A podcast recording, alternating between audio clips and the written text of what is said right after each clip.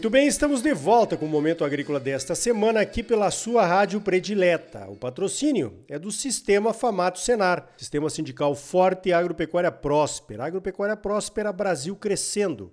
Sistema Famato Senar e Sindicatos Rurais, fortalecendo nosso produtor através de uma representação de qualidade engajada com as bases. Olha só, o Anderson Galvão foi um dos palestrantes do painel de encerramento do Famato Embrapa Show, que aconteceu na semana passada lá no cenário rural em Cuiabá. Como não houve tempo para as perguntas que eu teria feito como moderador do painel, combinamos de gravar então uma entrevista com essas perguntas. Para contextualizar, Anderson, resume aí em dois minutos os principais pontos da tua palestra. Bom dia! Ricardo, Bom, primeiramente eu agradeço o convite para participar lá do evento da FAMATO, Embrapa, semana passada lá em Mato Grosso, lá em Cuiabá. E realmente ficou um evento bastante legal, público bastante atuante participante. E não por acaso o tempo para as perguntas no final lá do painel de encerramento acabou ficando escasso. E aí, para resumir um pouco da minha fala lá de quase uma hora sobre o cenário atual do agronegócio brasileiro e principalmente perspectivas de médio e longo prazo, o ponto acho que mais relevante é dizer que a agricultura brasileira, em especial a agricultura do Cerrado brasileiro, a agricultura do Mato Grosso, vive um momento único, acho que, como eu disse na minha fala, com um paralelo histórico talvez semelhante ao que foi o ciclo do ouro do café lá no final do século XIX, no começo do século XX. Uma combinação de maturidade tecnológica, as propriedades do Mato Grosso, em boa parte, muito bem desenvolvidas, muito bem trabalhadas, e, consequentemente, isso gera uma rentabilidade muito boa. Pelo lado externo, pelo lado da demanda, o mundo, em tempos de pandemia e no tempos pós-pandemia, ele é comprador do produto agrícola brasileiro, é comprador da soja, é comprador do milho, do algodão, do café, do açúcar, da proteína animal. E, consequentemente, essa combinação entre uma demanda bastante robusta, bastante firme mundo afora, com a capacidade de produção que as fazendas brasileiras adquiriram à custa de muito investimento em tecnologia, em preparo de solo, em construção de perfil de solo e também com a melhoria da infraestrutura logística brasileira, o agro brasileiro tem tido uma capacidade de geração de valor impressionante, muito robusto, e essa geração de valor se traduz na riqueza que a gente observa nas diferentes cidades do interior mato-grossense, de outros estados do Brasil. Ou seja, o agro está ou se tornou uma verdadeira locomotiva, o que conferiu ao Brasil uma posição de destaque como uma potência global agroexportadora. Muito bem, muito bem contextualizado, Anderson. Olha, a minha primeira pergunta, então, seria sobre a questão que você muito bem colocou, sobre como o produtor pode gastar mal os seus recursos em tempos de vacas gordas, achando que esses tempos nunca vão terminar, né? Paga até ágil em algumas situações que não são de fato prioridades. Mas produtor está sempre reinvestindo na fazenda, não tem outro jeito, né? Quando sobra caixa, então, reinveste ainda mais. A minha pergunta seria o que é que um produtor deve fazer, então, em tempos de vacas gordas, Anderson, para se preparar para tempos piores? A rentabilidade que eu comentei agora há pouco, que o agronegócio brasileiro, em especial os produtores de commodities exportáveis, soja, milho, algodão, café, combinado com uma situação de taxa de câmbio muito favorável às exportações de produtos é, primários no Brasil, minério, minério de ferro, outros produtos minerais e também os próprios produtos agrícolas, gerou uma, uma capacidade de geração de caixa, de lucro para o produtor rural, e de novo, em especial nos últimos cinco anos, em que muitas das propriedades brasileiras que já estão maduras, que já estão é, é, superavitárias na geração de caixa, um excedente de lucro, um excedente de resultado, e a gente começa a ver os agricultores, os empresários, até pela visão que eles têm do negócio, de seguir com uma estratégia de reinvestimento.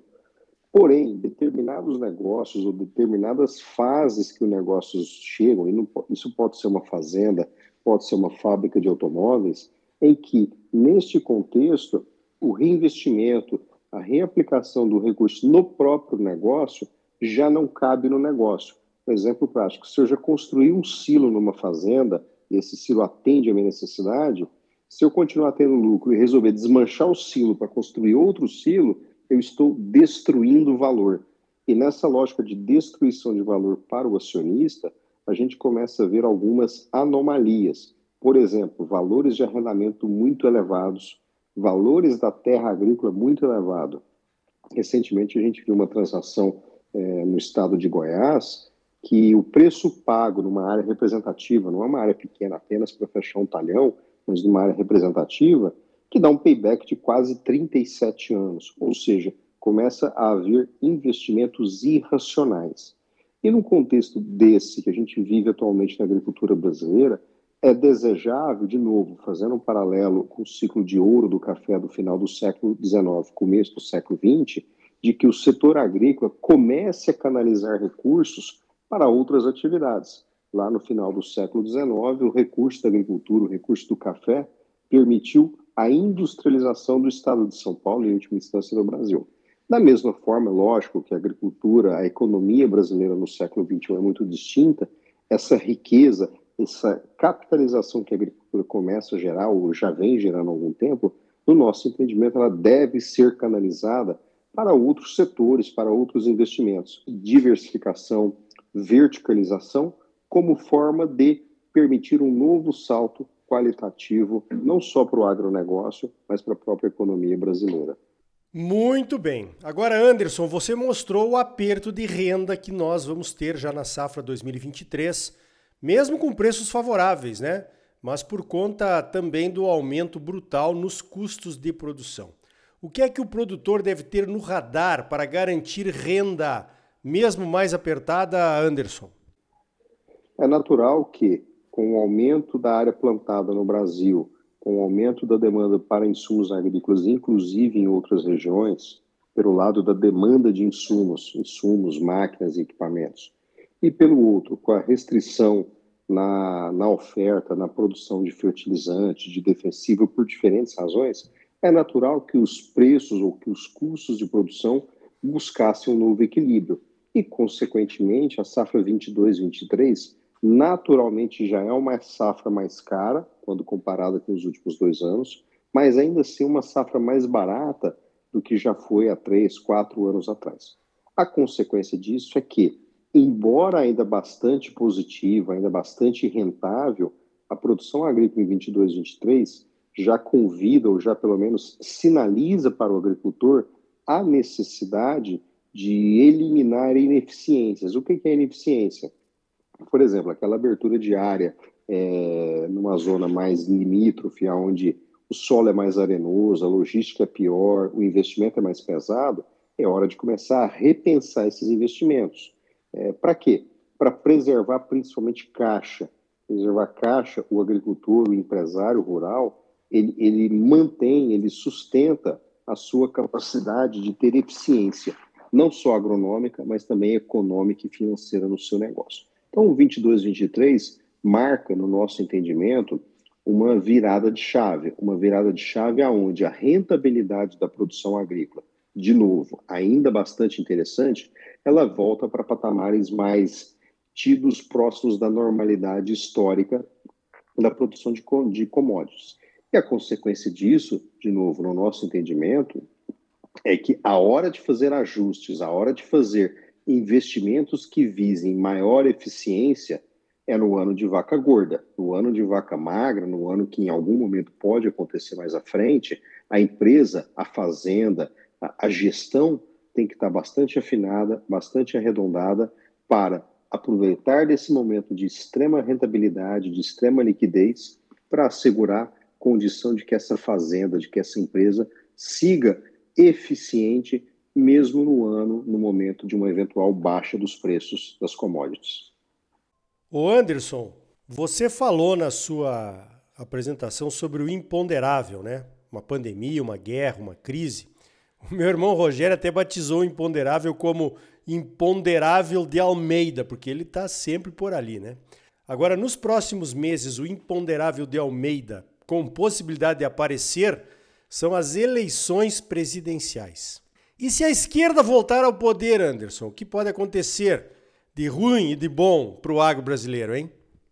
A incerteza é parte do negócio agrícola e, de uma certa forma, até parte da vida da gente, do, da economia, da história de um país. E dentro da incerteza, a gente sempre tem os fenômenos imponderáveis, né? O imponderável de uma guerra, igual essa da Ucrânia com a Rússia, embora esse caso aí já era uma tensão geopolítica que vinha crescendo desde lá de 2008, 14 anos atrás, quando a Rússia invade a Geórgia, depois de 2014, quando ela invade a, e toma uma parte da Ucrânia, a Crimeia, então algumas incertezas nem são tão incertas assim. E no caso do Brasil, acho que o grande tema que a gente tem pelos próximos meses é a decisão do, do quadro eleitoral para presidente na eleição agora de outubro de 22. É, a minha, minha leitura, meu entendimento, eu não sou nenhum grande especialista em política, mas o pouco que eu conheço, o pouco que eu entendo é o seguinte: uma das vantagens da democracia são chamados pesos e, e contrapesos da, da democracia, no sentido de garantir segurança institucional.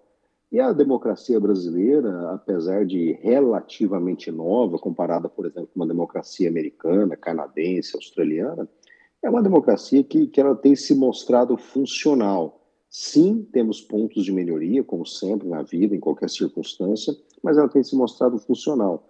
Nós tivemos o impeachment de um presidente Collor lá nos anos 90 e o Brasil não parou. Nós tivemos o impeachment da presidente Dilma poucos anos atrás e o Brasil não parou. Então, a, a eleição, seja do presidente atual, ou reeleição no seu caso, ou a reeleição do, do candidato do PT, do candidato Lula, é, eu tendo a acreditar que a rigidez ou, ou, a estrutura institucional no Brasil seja firme o suficiente para acomodar as diferenças, e é assim que a gente tem que viver numa democracia. Especificamente para o setor agrícola, é, o cenário externo, como eu disse há pouco, de demanda, de, da responsabilidade que o Brasil tem hoje como uma potência agroexportadora, deposita na gente a responsabilidade de manter funcionando esse setor da economia brasileira. Não dá para a gente ter aventuras a lá Venezuela e aventuras a lá Sri Lanka, que recentemente tomou decisões que culminaram, em última instância, numa ruptura no quadro de suprimento de alimentos do país. E a própria Argentina, que está aqui do lado. Consequência disso, para o mundo agro, e dado aí, no caso, a relevância que a Frente Parlamentar da Agricultura tem em, em disciplinar, em legislar em favor do nosso setor, eu entendo que, independente do, da reeleição ser do presidente Bolsonaro ou uma possível vitória do, do, do candidato Lula, eu sou forçado a entender que o marco regulatório, o ambiente institucional que a gente tem no Brasil, ele é firme o suficiente, ele é robusto o suficiente para que a gente tenha uma alternância ou mesmo continuidade de poder. Então tá aí. Gostei que o Anderson não fugiu das perguntas, não. Muito bom. Aliás, se você quiser assistir o painel de encerramento do Famato Embrapa Show com duas magníficas palestras, essa do Anderson Galvão e outra do Aldo Rebelo, eu recomendo. Tá lá no site do Famato Embrapa Show você pode baixar e ouvir, mas vai logo, porque só vai ficar disponível até o dia 7, tá bom? Você sempre muito bem informado, ligado aqui no Momento Agrícola. Sistema Sindical Forte e Agropecuária Próspera. Sistema Famato Senar, trabalhando para aprimorar conhecimentos, melhorar vidas e garantir uma produção agropecuária mais sustentável e lucrativa para os produtores associados. E um Brasil melhor para todos nós. Por hoje vamos ficando por aqui. Então até a semana que vem com mais um Momento Agrícola Mato Grosso para você. Até lá!